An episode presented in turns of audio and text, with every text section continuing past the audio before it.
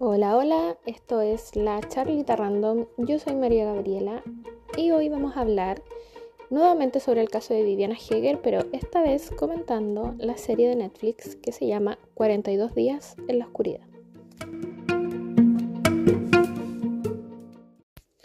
Ayer, 11 de mayo, terminé por fin de grabar el podcast sobre el caso de Viviana Heger, basado también un poco en el libro de Rodrigo Fluxá, además de las investigaciones que yo había hecho.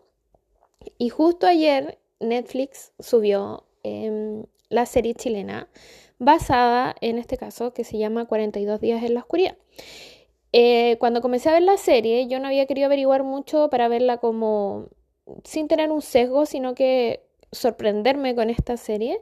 Y la verdad es que me di cuenta al tiro que tenía muchas partes del libro o que la información venía de ahí, porque hay cosas que yo no nombré en el podcast, porque ya eran cosas muy extra, que aparecen ahí y que se vislumbran en el primer capítulo.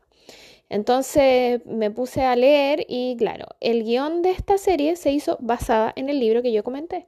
Entonces básicamente todo lo mismo. En la serie se cambiaron los nombres de los protagonistas, pero la historia es básicamente la misma. Eh, si escucharon el podcast o leyeron el libro, al ver la serie se van a dar cuenta que es todo lo que conversamos.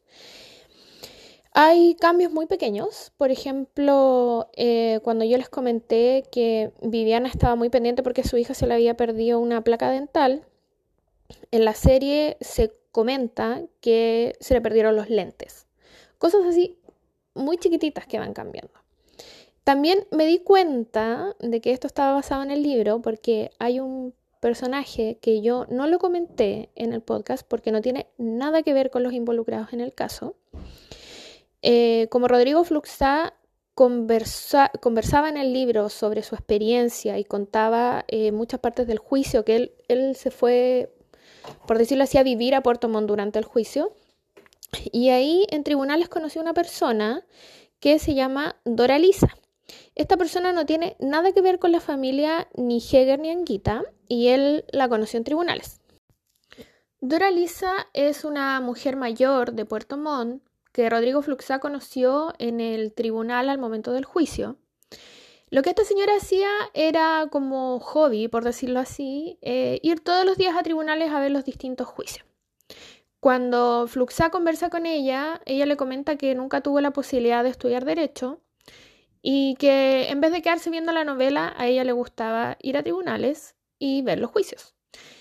Como este personaje no tiene ninguna relación con ninguna de las familias, lo que hicieron en la serie fue relacionarla, hacerla amiga de uno de los involucrados para que pudiera aparecer.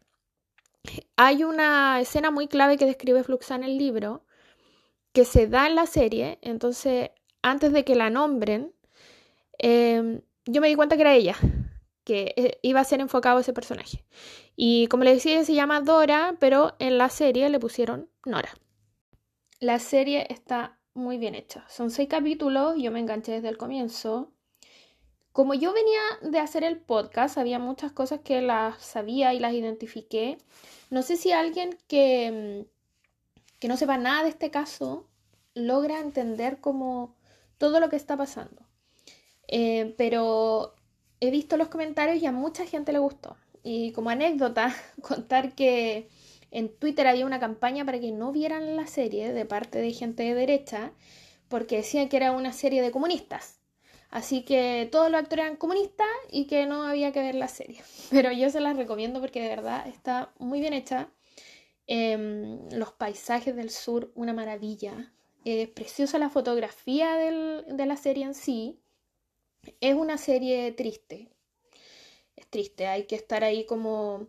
Me pasó que con el libro quizás yo estaba muy metida como en los detalles del caso y no lo sentí tan personal, pero cuando vi la serie y ya vi a Verónica como, como una persona, muestran hartas imágenes con sus hijas. Y ahí fue como, para mí, me dio mucha pena en algunos momentos. También Claudia Di Girolamo eh, es la hermana de Viviana, la que vivía al frente. Ese personaje está muy bueno y siento que ella transmite mucho sin siquiera hablar.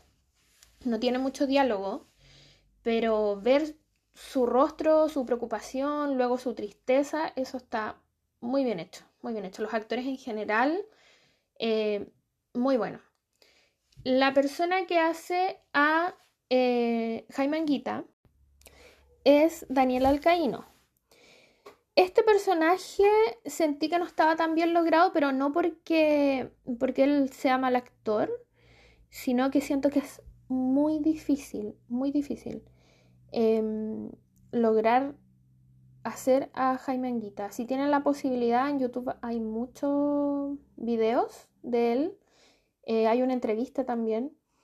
Y él tiene una personalidad, no quiero decir extraña, pero no encuentro otra palabra, pero es como tan frío que cuesta mucho hacerlo. Siento que a Daniel Alcaino le faltó un poco, pero es porque no sé si alguien podría hacerlo de esa manera, como de la manera en que yo lo veo cuando veo sus entrevistas.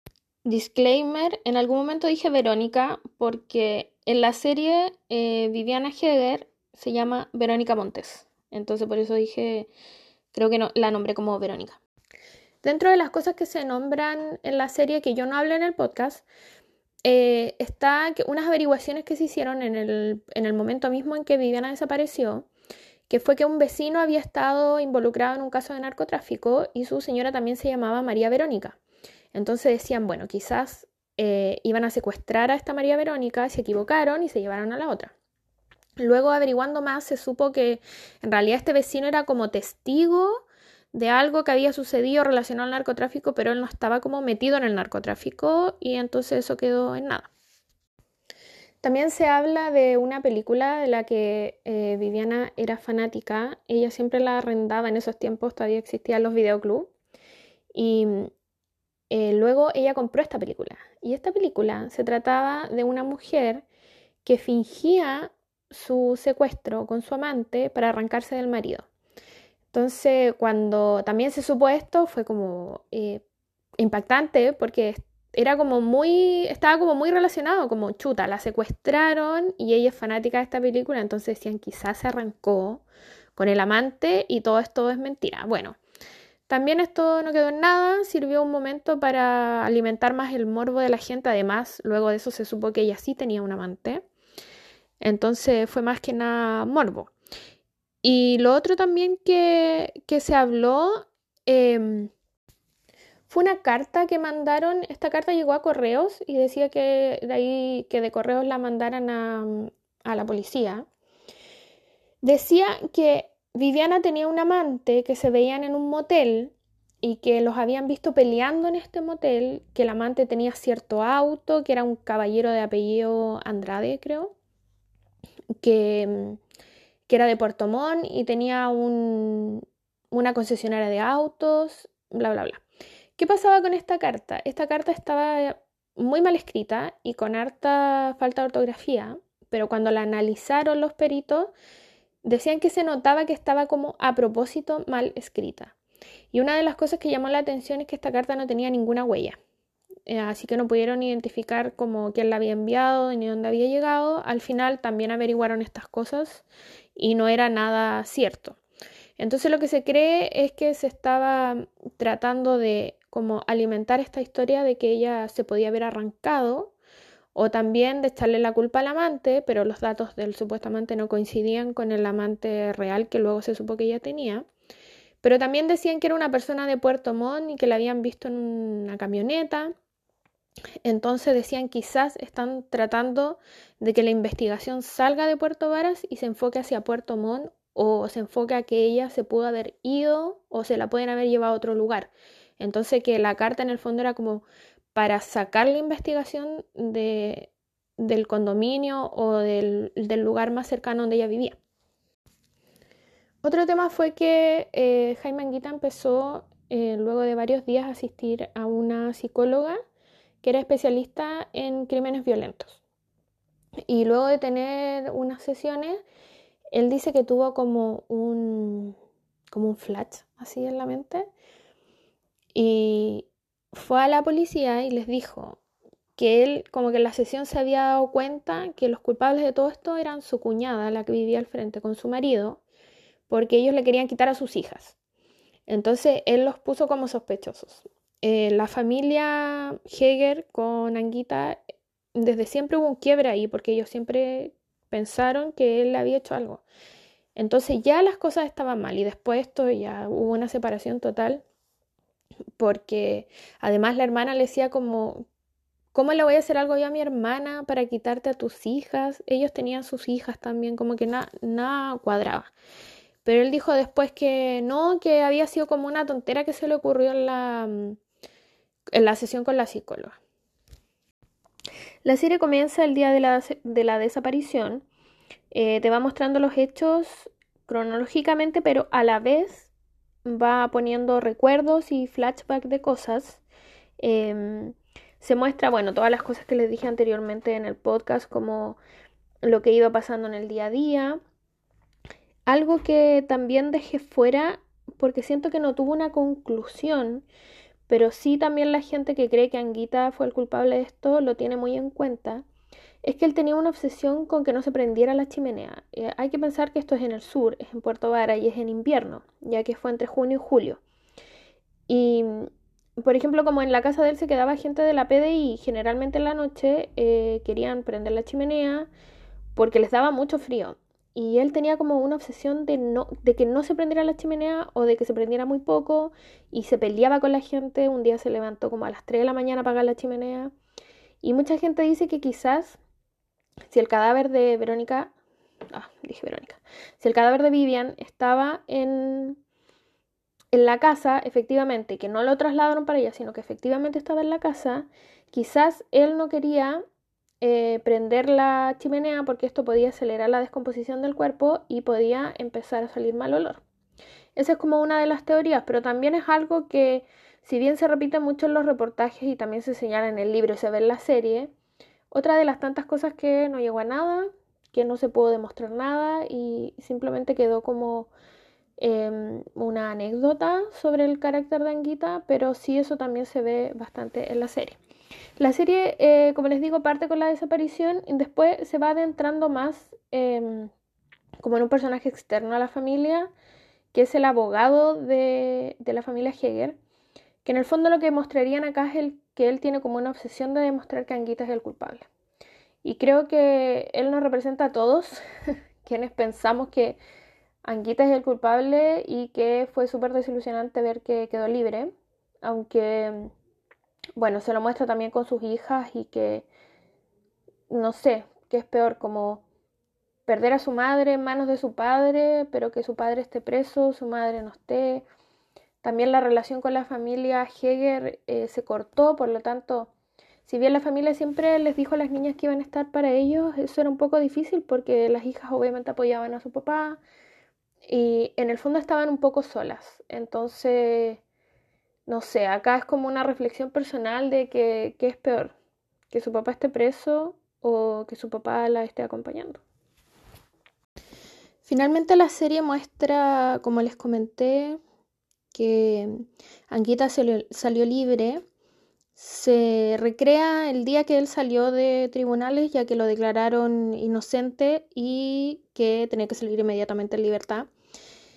Estas imágenes también están en YouTube, creo que en, en, algún reportaje que hizo TVN, en que se ve cuando él sale y la gente afuera le grita asesino, le golpean el auto, porque nadie creyó que él no estaba involucrado. Y bueno, finalmente todos empiezan a volver a la normalidad, a su vida. Como les digo, me gustó harto la serie.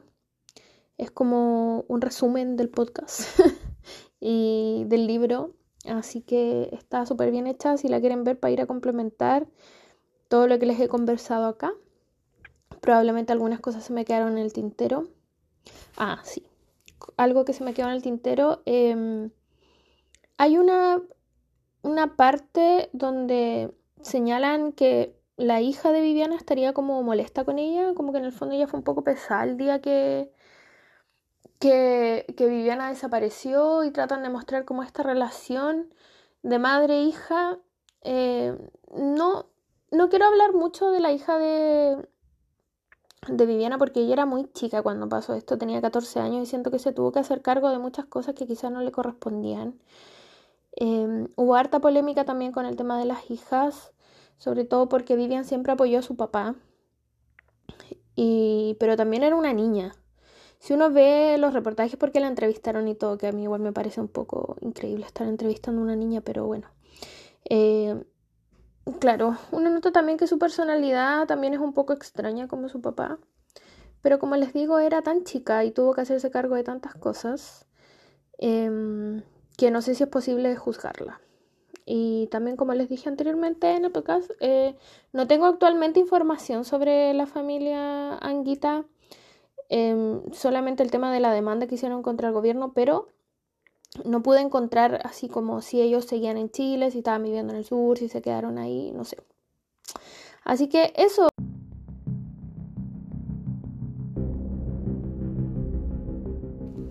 Si quieren dejarme algún comentario, pueden hacerlo en el Instagram. Es arroba la charlita random y ahí me comentan o si vieron la serie, qué tal les pareció. Eh, algo que se me haya olvidado, porque claro, es tanta, tanta información que eh, siempre siento que falta algo. Y bueno, si llegaron hasta acá, muchas gracias. Ahora sí, el próximo capítulo va a ser sobre Aníbaldo Villegas, porque era el que tenía planificado hacer, pero como la serie justo salió en el momento en que hice el podcast, como que me pareció pertinente eh, aprovechar el impulso y hacer este. Pero sí, el próximo es de Aníbaldo Villegas. Así que muchas gracias a los que escucharon todos, a los que escucharon el podcast anterior y este. Y nos escuchamos en el próximo. Chau.